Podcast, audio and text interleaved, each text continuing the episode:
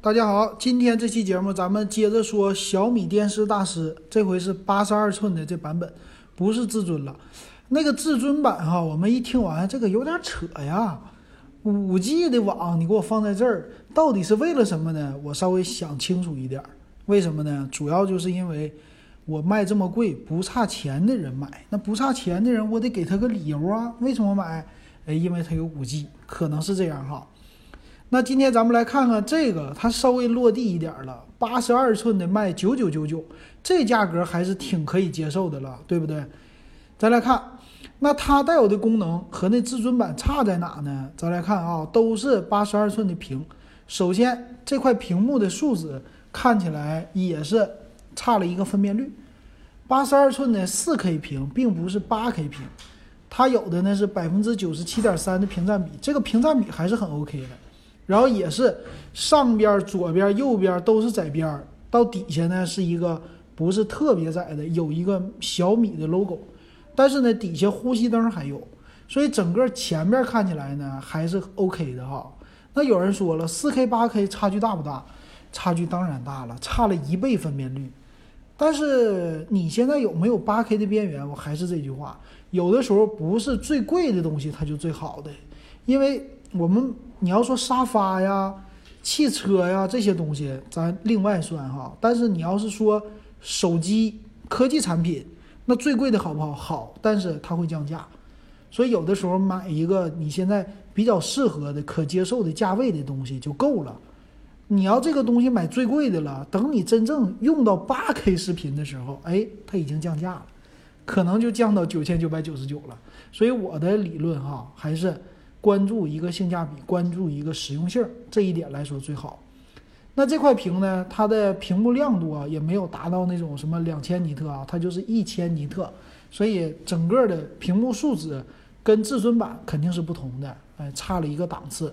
但是日常家用够不够？够了，哎，足够。再来看它拥有的叫锐影光控技术，这是一个什么技术？他说的是有四千零九十六级的明暗梯度。哎，优化以后呢，让你这个画面还是更艳丽。反正你别管怎么优化，做图的人永远都把你这张图对比之前的给你做的不清晰，然后优化之后，哎，这个图又明亮是又清晰。但你真正看电视是这样吗？并不是的。你很多人啊，拿了一个一万块钱的电视和五千块钱的电视摆在一起，可能能看出来那种的色彩艳丽程度的差异，但是模糊的这个不太多。这是我的一个感觉啊，当然了，这个必须差别特别大的时候能看出来，而且偏圆也有一些区别。但是这就和手机的屏幕一百二十赫兹和普通的一样，我这块手机特别好，我这个手机屏幕特别艳丽，但是你一百二十赫兹，别人的手机你之前没有用过一百二十赫兹的，没有用过那么好的，你用现在的你会觉得不好吗？并不会。那这个屏幕也是这样的，你看现在这个只是用它看电视不好吗？并不是，其实它已经很好了，比以前很好了，但未来会更好。那你现在要不要买一个更好的呢？不一定啊，这是我的感觉啊。当然了，这个只是我个人的一个感觉。然后再来看它支持 HDR，叫逐帧调校的细节，还是刚才说那句话啊，和那个差不多。然后支持十点七亿色的一个。绚丽色彩啊，说什么还原大自然的色彩一样，呃，它支持呢百分之九十三的一个 P 三色域，哎，这个数字看起来是不是和至尊版有点类似啊？我的感觉是有点类似的，一样，没什么太大的区别哈。啊，再来看，接着有什么？一百二十赫兹的屏，哎，一样，动态补偿，哎，动作补偿一样，哎，这个挺不错的啊，一样。还有呢，叫独立的 APU 计算单元有没有？有啊，至尊版也有，挺好。多重算法降噪有没有？有，哎，至尊版也有。AI 场景识别有没有？有。HDR 有没有？有。哎，那它俩到底差在哪里啊？差在音响上，是不是？音响呢？这款啊，九九九九的，它没有那个独立的光光的两边的大喇叭啊，这个少了。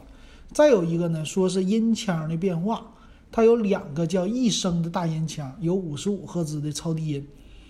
啊，还有两星两升的超大音腔，三十瓦输出功率的一个叫分频扬声器。一会儿我们在详细参数里给大家说吧，因为这个我也不太懂，是吧？老金不是什么都懂的人。再来看处理器呢，嘿，处理器也一样，只不过存储的空间一个是二五六 G，一个六十四 G，那那也差不了四万块钱呢，对不？再来看还有什么？说是也是为下一代游戏主机而生啊，因为一百二十赫兹的屏啊，四 K 的屏啊，对，现在游戏主机也没支持到八 K，你给我那么强干嘛呀？对不对？再有动态 HDR 也支持，OK，呃，呼吸灯也都支持四 K 屏幕啊。那再来看看还有什么区别呢？我来瞅一瞅啊，呃，米 UI Full TV 啊，还是很多用户都问我说已经卖五万块钱的。电视了有没有广告？很多人都关心这个。告诉你，我也不知道，嗯，但我估计可能会有广告。我希望它没有。然后也是支持小爱同学，前面的话应该也是有四个扬声器，不是扬声器，麦克风，四个麦克风也支持小爱同学，这一点还是都挺好的。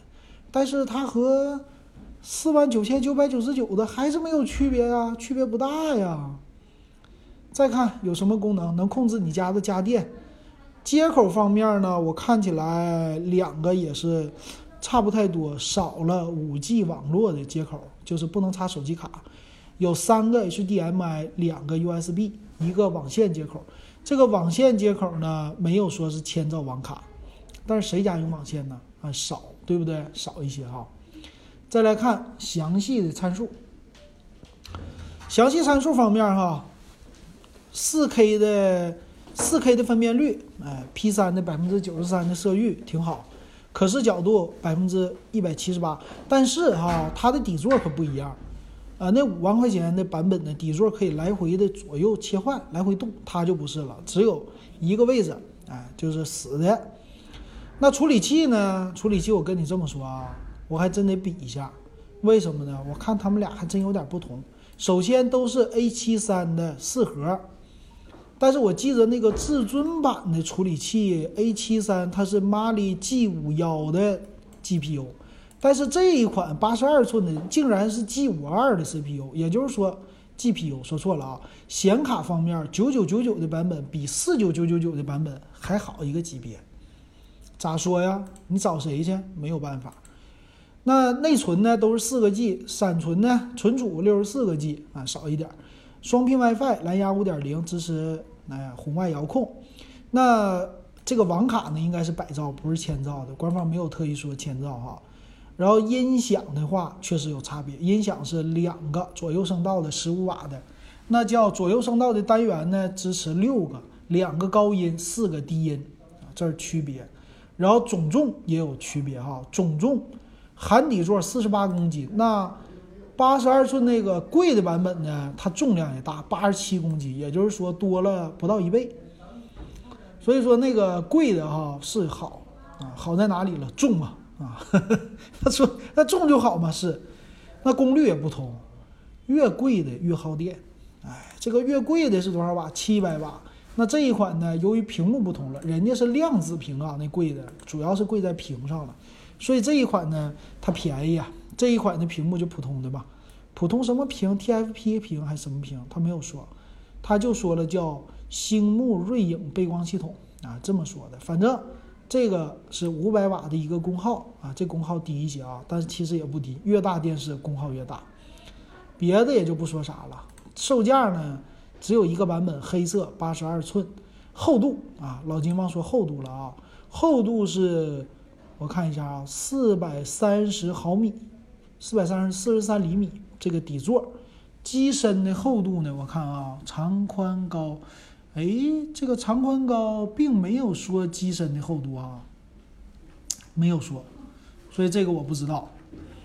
呃，反正应该上边挺薄的，底下的话呢，还是有那个机身的主板啊什么的在下部啊，在下部。再来看是二级的一个能耗标准。